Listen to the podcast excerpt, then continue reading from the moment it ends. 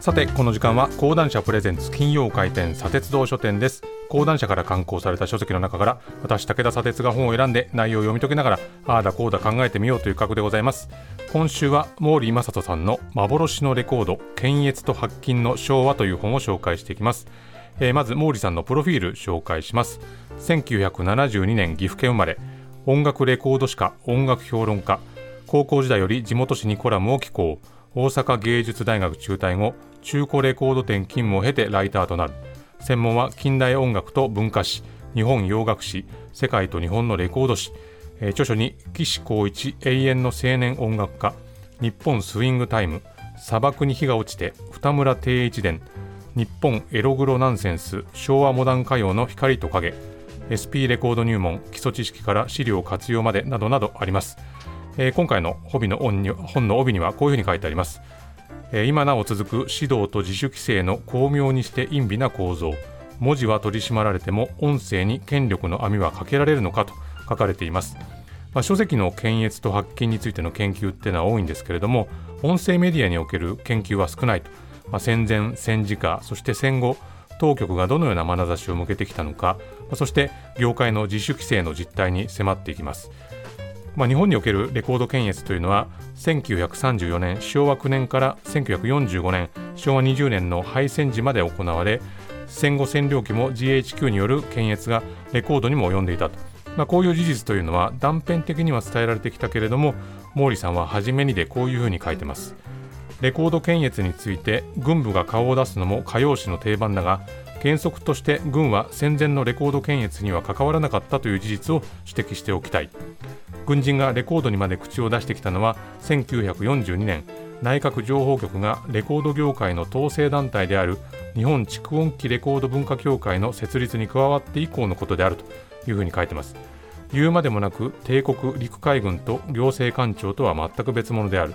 また帝信省これは後の郵政省ですね帝信省がレコレコード検閲をすることはありえないと。帝信省が検閲を司ったのはラジオ番組であって、レコード検閲を行うのは内務省だ。こういった誤解もあり、レコード検閲の実態、正体が見えにくくなっているというふうに指摘されるんですね。まあ、レコードというものが影響力を発揮するのは大正時代の半ばからだと。そこで歌われるものについて、例えば自由な恋愛を歌い上げる内容であるとか、婦人解放を訴える内容について、国民精神の奨励を妨げるという理由で発売禁止ということではなくて小中学校に歌唱禁止を通達するようなとそういう流れがあったと、まあ、そもそもこのレコードっていうものがいつから産業として大きくなったのか、まあ、昭和に入って1929年昭和4年のレコード生産高というのが1000万枚。これが翌年1930年昭和5年には1400万枚。またその翌年の1931年昭和6年には1690万枚と右肩上がりでこれは当時の日本の人口が6500万人程度なので、まあ、3から4人に1人は持っているという計算になったと、まあ、そうは言っても書籍に比べて監視の目は緩くて政治思想系のレコードだとかそしてエロ系統のものというのがレコードとして出回っていたと、ま、だけど取り締まろうとしてもなかなか法律がなかったで歌詞もどんどんどんどん過激化していってそして当時はまあ、著作権というものがさほど整備されてなかったので、まあ、レコード会社が出すオフィシャルのものとは別に偽物の安価なものというのがどんどんリリースをされていったと。でオフィシャルなものがこう問題だというふうに問われてもどんどん模倣されていってしまうと。でやがてエロとかですね思想的なものよりも軍歌のブームというのが到来をすると。今でも存在していた出版についての法律にレコードについての条例というのが加えられる形でレコードに対する検閲の文言というのができた。それが2つありまして、1つがエロ小歌など風俗を分乱せしむるレコードと、2つ目が皇室や軍隊の尊厳を冒涜したり、社会主義思想的な内容の安寧秩序を妨害するレコードを、これをま重点的に取り締まると。いうものだったんですね。で、この検閲というのには段階がありまして、まずは不問、これはもう文字通り問題なしとして検閲をパスすると。続いて注意措置。これはレコードの内容の一部に問題はあるけれども制作停止にするほどではない場合だとで続くのがまあ制作停止、まあ、当時内務省に対して新しいレコードを遅くとも発売の3日前に納付するように求められていたと、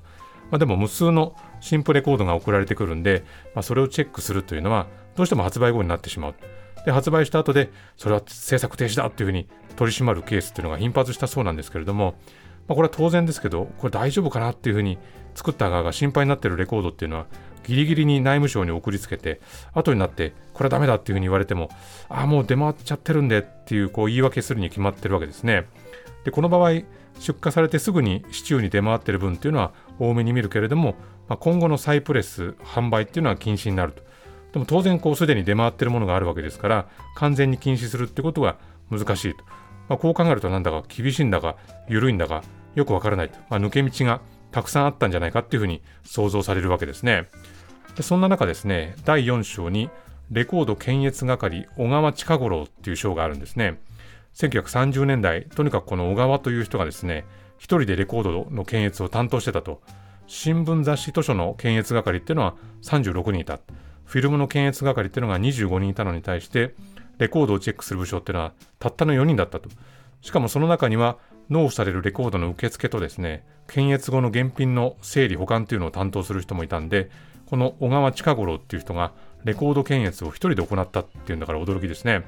でどうも、まあ、性格的には非常に温厚で根節丁寧な人だったけれども、チェックは非常に厳しかったと。で本の中でですね、服部良一さんの僕の音楽人生という本から引用してるんですが、代表作、双葉明子の夜のプラットフォームについて、これは戦時中の昭和14年に淡谷の子の歌として書いたものだが発揮になり、その理由は軟弱で沿戦思想、まあ、戦争を嫌う思想ですね、それがあるというものだったと。検閲官が出征兵士を見送る風景が連想され、めめしいと発売を許さなかったって書いてるんですけれども、まあ、この検閲官こそが小川近五郎という人だったと。でまあ、一人で検閲してるとどうしても自分の意向っていうのがにじんじゃうわけですけれども、まあ、この小川の人生っていうのをですね追いかけつつその検閲の判断っていうのを見た上で著者の毛利さんはこういうふうに書いてるんですね。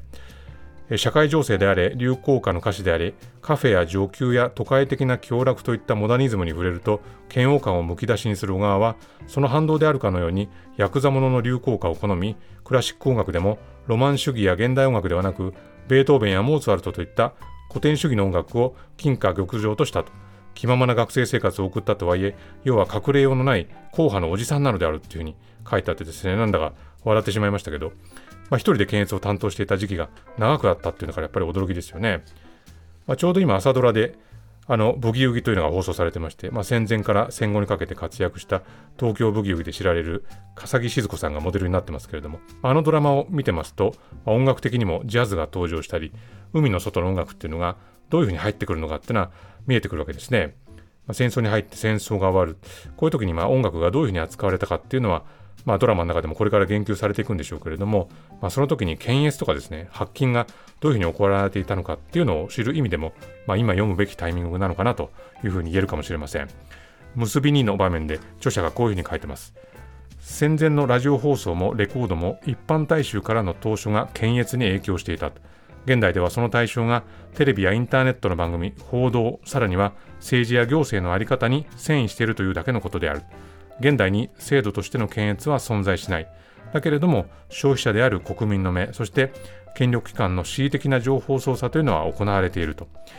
表現の自由と検閲をめぐる戦いは、検閲する主体を官から民に移して、昭和はおろか平成の世を超えて、令和の時代もいたちごっこを続けているというふうに書いてあります。まあ、本当にこれ膨大な資料を読み解きながらですね、まあ、ここでは読み上げなかった具体的な歌詞の検証というのも重ねております。まあ、権力というのが声、そして音とですね、どういうふうに向き合ってきたのか、非常に読み応えのある一冊になっておりますので、ぜひ手に取ってみてください。えー、今週はこの辺りでございます。このコーナーは、ポッドキャストでも配信しております。そちらもチェックしてみてください。以上、金曜回転、砂鉄道書店でした。